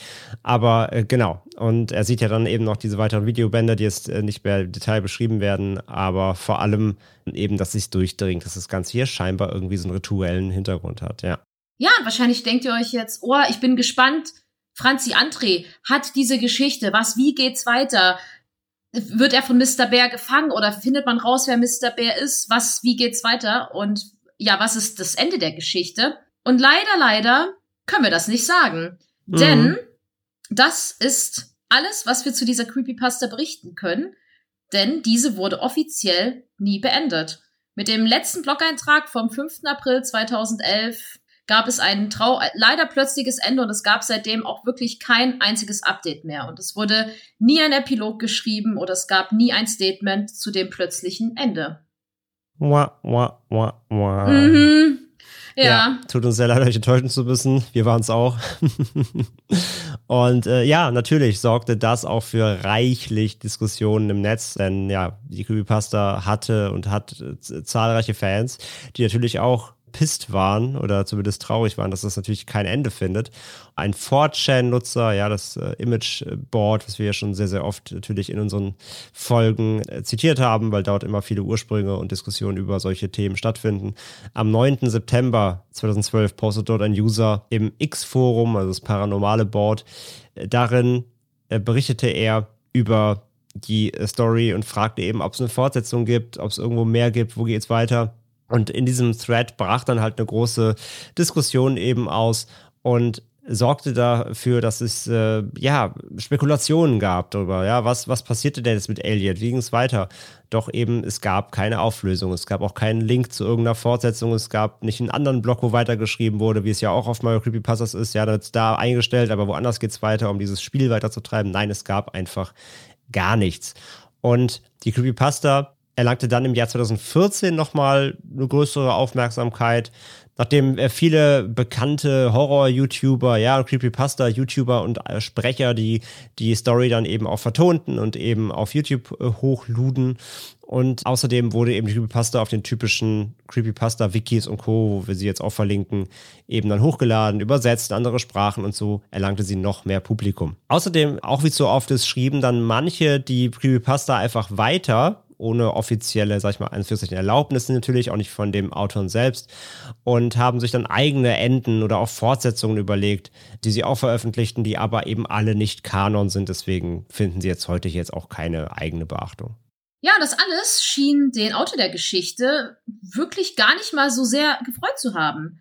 Denn er schien dann so circa zehn Jahre, nachdem er die Geschichte angefangen hatte zu schreiben, überhaupt erstmal zu merken, wie bekannt die eigentlich geworden ist und dass die Leute sie weiterschreiben und selbst uploaden, re-uploaden und so weiter. Und deswegen hat er, man muss sagen, angeblich ein Copyright auf seine Geschichte angemeldet, weswegen alle Uploads von anderen runtergenommen werden mussten oder aus dem Internet verschwinden mussten. Und seit dem Jahr 2018, also ja, so ungefähr neun bis zehn Jahre nachdem der erste Blog-Eintrag veröffentlicht wurde, waren dann so gut wie alle Kopien und Vertonungen der Creepypasta aus dem Internet verschwunden. Und es gibt äh, witzigerweise viele Videos, in denen YouTuber berichten, also zum Beispiel YouTuber, die diese Geschichte vertont haben, warum sie die entfernt haben. Weil, ja, es ist ja eine beliebte Story und die Leute haben gefragt, hey, wo ist deine 1990-Vertonung? Und dann, ja, kann man sich da ein paar Videos anschauen, wo sie halt sagen, oh, der hat Copyright darauf angemeldet, ich darf die halt einfach nicht mehr online lassen. Und auf YouTube selbst findet man tatsächlich wirklich auch nur noch Re-Uploads der Vertonungen, die einfach andere Kanäle mal gespeichert hatten und dann einfach wieder bei YouTube reinpusten. Aber, jetzt kommt ein kleines Aber. Angeblich stimmt die Geschichte rund um das Copyright wohl nicht so hundertprozentig. Denn angeblich soll es 2018 eigentlich einen größeren Skandal um diese Geschichte gegeben haben. Daraus kam, dass 1999 wohl Plagiate enthält. Zum Beispiel soll die Episode oder soll eine Episode von Mal mit Seele inhaltlich starke Parallelen zu Videos eines YouTubers namens Alan Tutorial aufweisen. Hinzu kommt, dass die Episoden bzw. die Machart von Bubi, die mit der Hand, der kanadischen Kinderserie Ubi, welche von 2000 bis 2005 lief, äh, lief sehr ähnlich sein soll. Le Mans, also der Autor, ja, soll dann wohl behauptet haben, dass die Inhalte rund um Bubi und Mal mit Seele nachträglich eingefügt wurden und dass er damit ja eigentlich gar nichts zu tun hat und er da gar nichts dafür kann, dass das andere waren, die sich das dazu ausgedacht haben. Aber es wird vermutet, dass er damit so ein bisschen seinen Kopf aus der Schlinge ziehen konnte, damit es keinen Ärger gibt. Man muss dazu sagen, diese ganze Copyright-Geschichte habe ich über 500 Ecken nur ähm, in einem gutefrage.de-Thread gefunden. Deswegen kann ich nicht sagen, ob das wirklich stimmt oder warum jetzt genau diese Creepypasta so aus dem Netz verschwunden ist. Es gab halt leider nie ein offizielles Statement und ja, es sind viele Dinge rund um diese Geschichte aus dem Internet verschwunden. Deswegen liegt die Wahrheit eventuell irgendwo dazwischen oder weiß im besten Fall nur der Autor selbst. Ohne Gewehr. Genau, Angaben ohne Gewehr. Aber es ist, es ist schon krass, weil als ich angefangen hatte, ja, über diese Creepypasta zu recherchieren, habe ich mich halt schon gewundert und dachte mir, ey, komm, hier muss es doch irgendeine YouTube-Vertonung geben. Wo, wo ist die denn? Und dann habe ich dann halt, ja, von so gängigen Creepypasta-Vertonern äh, nur Re-Uploads gesehen. Und da hatte ich mich schon echt gewundert. Und dann habe ich das erst gelesen, so dass die überall runtergenommen wurde oder beziehungsweise bin auf diese Videos gestoßen, wo Leute meinten, oh, ich muss die runternehmen, weil sonst kriege ich Ärger. Das ist schon sehr wild. Ja, schon abgefahren. Also ja, das ist halt das Ding, ne? Also ich sag mal, inspirieren lassen ist eine Sache, wenn du über Sachen wirklich direkt natürlich kopierst, dann klar, darfst du auch als Creepypasta-Autor nicht, ja. Auch wenn du damit jetzt vielleicht kein Geld verdienst, aber trotzdem, wenn dann rauskommt, hey, guck mal hier, das ist schon echt eins zu eins wie abgewandelt oder na nachgeahmt oder hat sich hier ganz klar von bedient, dann steh halt dazu, ne? aber klar, ich meine, viele haben wir auch schon gehabt, viele der Autoren von solchen ähm, oder Autorinnen von solchen Creepypastas, die berühmt werden, kommen ja auch irgendwann so ins Rampenlicht und wollen ja dann auch vielleicht ein bisschen Aufmerksamkeit dafür haben. Oder dann vielleicht auch sagen, hey, Sony dreht einen Film zu meiner Creepypasta, da will ich aber auch Geld für haben. Aber hier in dem Fall, wie du schon anfangs gesagt hast, zu dem, zu dem Autor findet man ja nichts. Ne? Also das heißt, er, er, er, hat sich ja auch selber dann nicht irgendwie groß selbst dargestellt, sondern ähm, hat, sein, hat seine Pasta veröffentlicht und ist untergetaucht quasi. Ja, es ist auch ganz wild auf den Blog äh, Slackler Lane. Ähm, wenn man normal drauf geht, dann ist dieser Blog auch super, super komisch aufgebaut. Ich habe hab da die Creepypasta gesucht und habe sie nicht gefunden. Und äh, wir verlinken euch den richtigen Link zu dem Blog ein, also zu diesem Blogpart ähm, in den Show Notes. Und darüber, über den kommt man dann auch direkt drauf. Aber sonst habe ich den ums Verrecken nicht gefunden. Also der scheint das echt ein bisschen niedrig zu halten. Was, was schade ist, weil ich gebe zu, ich hätte wirklich gern gewusst, wie die Geschichte offiziell geendet wäre. Absolut, absolut. Und was ich halt, was ich halt weird fand, das, das habe ich noch gefunden. Es gibt ja, es gab ja eine Serie zu der Creepypasta.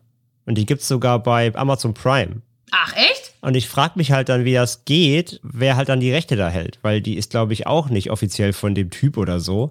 Und habe da auch wenig zu gefunden. Also die gibt's auch noch bei Prime, leider nicht auf Deutsch, also nicht in Deutschland. Kann man halt nur gucken, wenn man Amazon, also wenn man US, in, in den USA sitzt. Also kriegst du nur bei Amazon in den USA quasi. und ist eine vierteilige Miniserie. Die Folgen dauern immer so zwischen 10, 9 und 13 Minuten. Die erste Episode heißt Welcome to Caledon, also so wie der Sender halt heißt. Die zweite heißt All Scratched Out. Die dritte We Tried to Forget und die vierte Burn with Me. Also man merkt schon, ne? Die Mhm. es zieht sich so ein bisschen durch. Ja, es geht halt auch wirklich darum, ne? So, in der ersten Folge geht es halt darum, zum 13. Jahrestag dieser Caledon Killings, wie die hier genannt werden, beginnt halt ein Junge namens Elliot die seine, seine, seine Recherchen zum Thema. In der zweiten Folge dann geht es darum, dass er irgendwelche Public Records, also eben so Polizeiakten und so weiter durchsucht, um eben mehr Hinweise zu finden. Und in der vierten geht es dann darum, dass er mit äh, dem Polizisten spricht und die Tapes sichtet. Und in der vierten geht es halt um die Auflösung, Anführungszeichen. Und klingt halt schon Burn With Me, klingt ja nach, als ob es dann eben um diese verbrannten Kinder auch geht. Also gibt es halt eine Miniserie zu.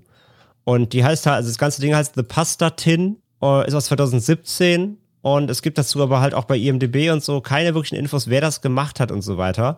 Es gibt wohl einen YouTube-Channel, der die hochgeladen hat. Der heißt Horrorgraph. Aber ja, jedenfalls, es gibt dazu eine Miniserie, aber wer das alles inszeniert hat und so weiter, ist nicht richtig ersichtlich. Aber es ist bei Amazon Prime, also irgendwer muss die Rechte dafür haben.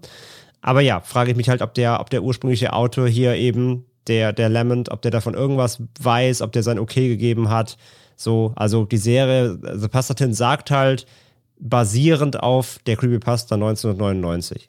Ob das jetzt halt einfach dann auch wieder kulturelle Freiheit ist, sage ich mal, oder kreative Freiheit, sich das irgendwie einfach nur als, als, als Anleihe zu nehmen, aber es klingt halt schon sehr konkret, weil der heißt auch Elliot, der, Haupt, der Haupt, die Hauptfigur und so weiter, also es ist schon eindeutig, ja. Ja, aber es ist ja auch eine Creepypasta, die sich einfach anbietet, was draus zu machen. Ja, ja, klar, absolut. Also ich glaube, für einen Film wäre sie zu lang. Ich glaube, das wäre ein Scheißfilm. Ja, der wird drei Aber so Stunden eine- dauern, so wie alle Filme aktuell. Ja, ja, true, true. Aber ich glaube, so in der Serienform ist es halt eine, eine gute Idee. Aber André, äh, kanntest du die Creepypasta vorher? Jein, also auch wieder hier nicht in seinem vollen Umfang. Ich wusste, dass sie existiert, ich kannte den Namen. Ich wusste, dass sie auch eben zu einer der, ja, dieser, dieser, dieser Le- Legend-Pastas eben erzählt. Aber äh, ich wusste nicht, was, worum es im Kern drum geht. Ich hatte sie nie komplett gelesen, nein. Bei dir? Ich kannte die überhaupt nicht. Ah, okay. Schande. Schande auf mein Haupt, muss ich sagen, weil ich fand die fantastisch, um das schon mal vorwegzunehmen. Ähm, ich wette, ich bin bestimmt mal, wo ich mich damals angefangen habe, so für Creepypasta und urbane Legenden zu interessieren, locker mal safe drüber gepurzelt, aber ich war ein Teenager zu der Zeit, als das alles hochkam und naja, wenn man dann liest, Lesezeit 51 Minuten, habe ich mir wahrscheinlich gedacht, oh, um Gottes Willen, um Gottes Willen, So nein. viel Zeit habe ich nicht. Ja, so, sorry, ich bin viel beschäftigte Teenager-Lady. Ich habe da keine Zeit für. Das, ich brauche was Kurzes. Gib mir hier so hochqualitativen Content wie Jeff the Killer oder sowas, aber nicht so. Weil selbst die ja lang ist. Ja, stimmt, stimmt. Ja, gut, das stimmt. Das war jetzt ein schlechtes Beispiel. Verdammt. aber es ist, also ich finde, sie trägt ihren Namen Kultpasta zurecht, definitiv. Ja, finde ich auch. Ähm, also zum einen, wie du schon gesagt hast am Anfang, auch die ist gut geschrieben. Das ist ja, wie gesagt, jetzt nicht der Standard im Creepypasta-Game, das wissen wir ja. Von daher, also sie ist gut geschrieben, sie, sie, sie ist clever geschrieben, sie hat eine gute Stringenz, also durch diese Blog-Eintrag, durch dieses Blog-Eintrag-Format hat sie auch eine, eine gute Abfolge, sag ich mal. Man kann ja gut folgen.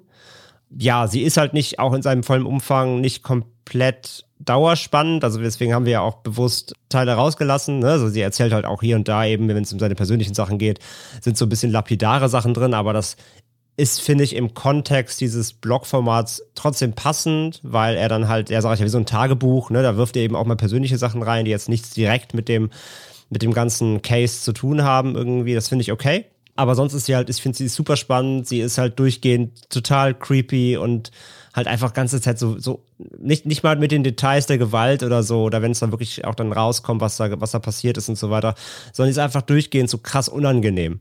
Weil es alles so unfassbar weird einfach ist und so, so, so eklig. Und äh, du kannst jetzt halt dann auch diese, wie dieses, dieser Keller, dieses Haus da so ausgesehen haben muss mit den, mit den Sets, wenn du das beschrieben bekommst und so. Das ist, es steigert sich halt so kontinuierlich und es ist einfach ganze Zeit so, so unbehaglich. Ja, kann ich, kann ich dir nur zustimmen. Ich, dadurch, dass ich sie nicht kannte, war das für mich ja ein First Read oder be äh, beziehungsweise ein First hier.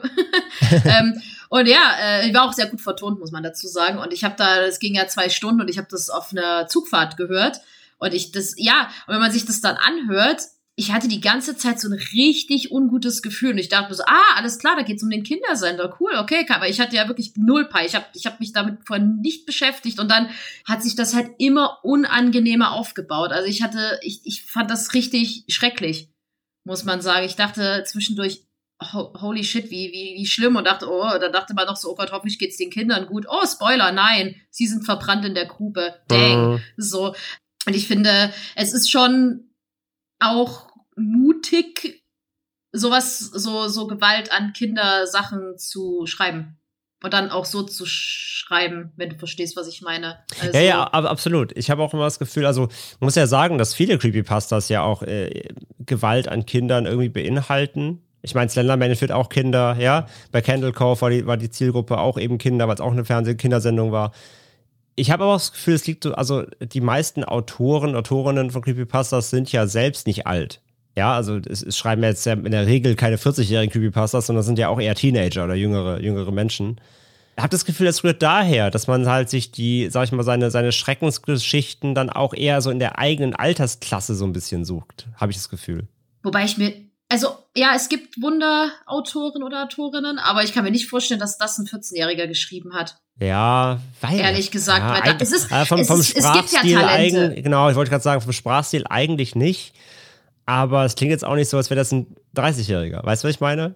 Ja, vielleicht, vielleicht 18-Jähriger oder so. Aber ich weiß es nicht. Ich habe eher das Gefühl, dass das eher jüngere, eher jüngere, ich rede jetzt, also muss jetzt nicht zehn Jahre sein, aber sagen wir mal 17, 18 vielleicht, dann kann man auch schon einen ganz guten Sprachstil haben, wenn man ein bisschen talentiert ist. Das stimmt. Aber ich glaube, also ich glaube eher, es liegt daran, dass dann, dass, dass die sich dann auch eher so, sag ich ja, so, so Opfer in der, in der eigenen Altersklasse so. Und das ist halt, also da stecken ja auch viele Ängste so drin, die auch eher Jüngere haben, habe ich immer das Gefühl. Und da, dazu wird das halt so ein bisschen passen, dass da so auch so Urängste, Kinderängste so mit verbunden werden und äh, zumal sind Kinder natürlich immer vulner mehr vulnerabel, sag ich mal, ne? Also die sind angreifbarer. Wenn du jetzt, wenn du jetzt sagst halt, da entführt ein Bär halt Männer Ü30 ist es halt, das klingt jetzt blöd, aber es ist gleich weniger creepy, als wenn der Kinder entführt. Weißt du, was ich meine? Klar, es ist nicht weniger schlimm, wenn ein erwachsener Mensch stirbt, aber wie du schon mal, vorhin schon mal gesagt hast, bei Kindern hat es immer eine ganz andere Tragweite und so. Und deswegen passt es halt dann leider auch immer so gut. Ja, absolut, absolut. Und gerade halt so, ich sag mal, wenn das so eine Serienentführergeschichte ist, ist das ja doch mal grausamer. Absolut, was du eben gesagt hast, ne, man hofft ja bis zum Schluss so, gerade an dem Punkt, wo dann, wo sie da hinfahren, also wo Elliot hinfährt, die Polizei ist schon da, man hofft ja so, oh, zum Glück, das Kind konnte die Polizei halt anrufen, die Kinder sind wahrscheinlich safe und dann erfährst du halt hinten raus, so, nee, die wurden alle verbrannt. Das ist halt so, ja. die Polizei war zu spät quasi, ja. Ja, und gerade auch, wenn die, alles, was man so über diese Gewalt liest, so. Also es wäre hm. schon schlimm genug, wenn es halt wirklich ein Serien, ich sag mal, Vergewaltiger wäre. Ähm, das wäre auch schon grausam und fürchterlich genug, aber dass man halt sieht, dass der die ja auch wirklich gefoltert hat, das ja. ist übel. Und man weiß ja, also es wird ja auch gesagt, man weiß ja nie, was er noch gemacht hat. Wird ja nie, wird ja gesagt, das ist im Dunkeln. Man, man kann es einfach nicht sagen, weil, naja, zu einem Zeitpunkt gab es ja auch, wo, wo der Blog-Eintrag war, noch nicht die anderen Videobänder, aber ja, man, man hat ja dann gesehen, Folter, dies, das, aber man weiß ja auch nicht, was passiert ist, wenn er die Sendungen nicht gedreht hat. Ja, plus irgendwie ein, ein zwei Tapes wurden ja auch gar nicht gefunden, glaube ich, wird ja auch irgendwie gesagt. Also ja. Genau, das, genau. Das gesamte das Bild ist, kennt man gar nicht. Ja, das ist, äh, also es ist eine Creepypasta, also man, man geht aus Horrorgeschichten ja, im, wenn sie gut geschrieben ist, selten mit einem, ich sag mal, guten Gefühl raus, aber das ist eine, die ein bisschen nachwirkt, muss man wirklich sagen. Und es ist so unfassbar schade, dass man nicht erfahren wird, was die Auflösung ist. Wobei ich sagen muss, also als es dann halt gerade in diesen satanistischen Einschlag ging, dachte ich schon so, ah ja, weiß ich nicht. Das ist halt wie so bei, bei Post-Content gewesen. Wenn du das dann immer weiter treibst und immer weiter treibst, ich finde, irgendwann ist dann der Bogen auch überspannt. Ja, das stimmt, das stimmt. Deswegen, also ich, offene Enden sind halt immer blöd, gerade wenn du so eine lange Geschichte liest, weil du natürlich gerne wissen würdest, wie es jetzt weitergeht, aber letzten Endes ey, lieber ein offenes Ende, wo du dir jetzt denken kannst, okay, Elliot ist erstmal hoffentlich safe so. Er wird jetzt, glaube ich, in seinem Alter auch heute Mr. Bär nicht mehr zurückschreiben in, als Brief. Und ja, du weißt halt nicht, macht er noch irgendwo weiter, wo ist er so weiter. Lieber so ein offenes Ende, wo du sagst, okay, so kann man sich ein bisschen weiter noch, weiter selber weiterdenken, als dann irgendein Scheißende zu finden, was halt irgendwie dann schnell hingerotzt ist. So, ja, Mr. Bär wurde verhaftet, er liest seine Zeitung oder so, keine Ahnung. Das, das, also klar, dann wäre der Abschluss da, aber ich denke mir, ey, so eine Creepypasta, ist hinten daraus vielleicht auch noch weiter creepy, wenn sie, wenn sie eben das Ende nicht hat. So, du weißt halt nicht, was mit ihm passiert. So. Genau, vielleicht war das auch sein erdachtes Ende. Dass er sich dachte, ich mache jetzt einfach Schluss. Ja, natürlich, genau. Und dann können ja die sein. Leute so. Ja. Und ähm, ja, weil ich kann mir halt vorstellen, dass es dann doch hätte sehr viel werden können. Und ich finde das schon ganz ganz cool gemacht, wie er auch halt so sagt, ja, das ist eh eine Fake-E-Mail und dann ist dieser Hack drin und man fragt sich, okay, ja, kann sein, klar, aber ist es das wirklich oder hat Mr. Bear ihn wirklich doch noch im Visier? Und Ja. ah, es ist, es ist einfach unangenehm. Und dann frage ich mich so, ob Elliot das halt auch so geschrieben hat, ja, ja, das war eh bloß Fake, weil er selbst denkt, ach du Scheiße. So, hat dieser Typ mich im Visier oder hat er den Blog gefunden, dass er sich selbst ein bisschen beruhigen möchte? Könnte man sich natürlich auch denken, aber es ist schon, es ist, es ist schon, sie ist schon sehr smart gemacht und ich finde es halt auch gut, wie sie sich so aufbaut, dass man anfangs denkt, ja, okay, gut, gruselige Kindersendung und dann eskaliert das alles sichtlich am Ende.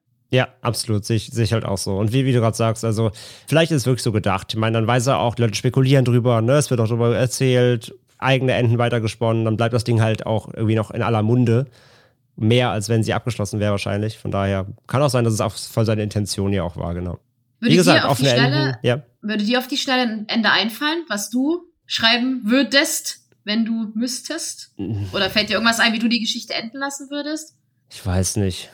Wie gesagt, es ist immer so ein bisschen unbefriedigend vielleicht. Also das böse Ende wäre natürlich, wenn Elliot halt die ganze Zeit so denkt, das sind alles halt, äh, weil die Story irgendwie bekannt wurde und er kriegt dann halt so Fake-Dinger und er wird verarscht. Und keine Ahnung, eines Tages geht er irgendwie spazieren, da kommt irgendwie ein Van und Mr. Bear springt raus und schleift ihn in seinen Candy-Van und fährt mit ihm weg und dann ist Ende oder so. Also er kriegt ihn wirklich noch.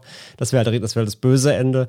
Oder halt, wie gesagt, oder er liest halt dann irgendwann in der Zeitung irgendwie, dass ein, dass ein, dass ein Typ im Bärenkostüm auf frischer Tat erwischt wurde, als er Kinder in den Wald verschleppen wollte oder sowas. Und das kriegt dann quasi so noch ein Ende, aber ohne, ohne dass er involviert ist oder so, weil so ein Ende, wo er dann dazu beiträgt, dass der Mr. Bär noch gefangen wird, das fände ich schon wieder zu klischeehaft. Mhm, absolut, absolut. So Elliot, der, der kleine, Elliot, der Teenager, stellt den, den Serien-Kindermörder so, nee, das fände ich wieder zu, zu, zu plakativ. Ja, voll, voll. Ja, es ist, es ist halt schwierig, weil ich glaube halt, natürlich hätte man diesen Blog jetzt immer weiterführen können mit immer mehr Videotapes und dass es immer sich noch, dass es noch grausamer wird. Wobei ich finde, die Spitze hatte es ja schon mit den, mit den Bändern, so die Gewaltspitze und die Erklärungsspitze. Und ich glaube, natürlich ja. hätte er sagen können, ach, ich, ich mache jetzt einfach noch eine Folge mal mit Seele und noch eine Folge Bubi und noch ein Mr. Bears Keller. Aber was ich halt ganz witzig gefunden hätte, wobei das natürlich auch, das ist ja auch total klischeehaft, dass man dann als letzten Blog-Eintrag einfach einen Blog-Eintrag macht, den Mr. Bear schreibt. Und Ja, halt sagt, oder, oh oder ja, so, Elliot, ja, ja. Elliot ist jetzt bei mir im Keller und wir haben ganz, ganz viel Spaß. Schaltet doch unseren Kanal ein, der läuft jetzt nämlich wieder. So, und das ist dann, also wäre natürlich auch total das Klischeehaft, das wäre wie so Ja, aber, Horrorfilm, wo aber, man denkt, aber, oh. ja, ja, es stimmt, aber, aber auch nicht so schlecht. Auch nicht so schlecht. So, weil, man darf ja nicht vergessen, es ist ja nun mal eine Creepypasta in Blogform. Da ist halt auch schwierig zu sagen, oh ja, Elliot wurde gefasst. Ich meine, natürlich könnte dann jemand schreiben, hier ist Elliots Vater, oh, der wurde entführt und man weiß nicht und bla bla bla. Aber ja, es ist, es ist, glaube ich, schwierig, so einen Abschluss für so eine Geschichte zu finden, der halt, ja, mit denen alle zufrieden sind. Und vielleicht hat sich dann der Autor gedacht, ja, scheiß drauf, dann lasse ich es einfach, habe auch keinen Bock mehr, das jetzt weiterzuführen. Und hat dann einfach sie da beendet. Glaube glaub ich halt auch. Ja, klar, ich, ich meine, man hat ja dann gesehen, dass er diesen Inri-Eintrag darunter gehackt hat, quasi. Das heißt, er hat ja Access zum Blog, das heißt, das könnte man schon machen. Wäre halt auch das Bad Ending, ja. Ja, Bad Ending. Apropos Ending. ich, glaub, ich glaube, wir kommen auch zu unserem Ending, aber zu unserem Happy Ending, hoffentlich. ja. Das war Äh. 1999. Und äh, ja, wir hoffen, euch hat's gefallen, unsere Ausführung dieser Kultpasta. Wie immer, wenn ihr die selber mal nachlesen wollt, wir verlinken euch in den Show Notes oder ihr guckt eben auf YouTube, da gibt's ja auch zahlreiche Vertonungen von bekannten Creepypasta-Kanälen. Die Reuploads zumindest. Ja, zumindest Reuploads, genau. Also man findet es auf jeden Fall irgendwo. Guckt euch um, ansonsten lest ihr es einfach ganz oldschool durch euch äh, auf Englisch oder Deutsch. Es, es lohnt sich wirklich. Wenn Ja. man, also wie gesagt, wenn man die Triggerwarnungen beachtet, die ist wirklich nicht eine Fluff-Story, um es so zu sagen. Also man wird sich danach nicht so gut fühlen, aber wenn ihr da mal Bock drauf habt, wirklich absolute Empfehlung. Genau. Absolut von uns beiden bitte, bitte tun. Wir bedanken uns fürs Zuhören, für euer Interesse weiterhin an unserem wunderbaren Podcast und äh, würden uns auch natürlich freuen, wenn ihr beim nächsten Mal wieder am Start seid, wenn wir wieder spannende Themen für euch haben. Lasst uns gerne in den Kommentaren, Instagram und Co. auf unserem Face, äh, Facebook-Gruppe, auf Discord, lasst uns gerne wissen, was ihr von 1990 haltet, wie ihr die findet, was, äh, was euer Ende wäre vielleicht. Schreibt uns euer Lieblingsende, wenn ihr sie fertig schreiben müsstet. Oder seid ihr auch zufrieden mit dem offenen Ende? Lasst uns gerne wissen auf allen Plattformen und ansonsten freuen wir uns auch jedes Mal natürlich über äh, Podcast-Bewertungen, wenn ihr es noch nicht bewertet habt, auf gängigen Plattformen wie Spotify oder iTunes. Gerne ein paar Sterne raushauen, freut uns immer, hilft uns sehr. Und ja, ansonsten bedanken wir uns, wie gesagt, fürs Zuhören, für eure Ohren und hören uns dann beim nächsten Mal wieder mit einem spannenden Thema. Und bis dahin sagen wir natürlich auch wieder lieber ein Ende mit Schrecken als Schrecken ohne Ende und bis zum nächsten Mal. Tschüss. Tschüss.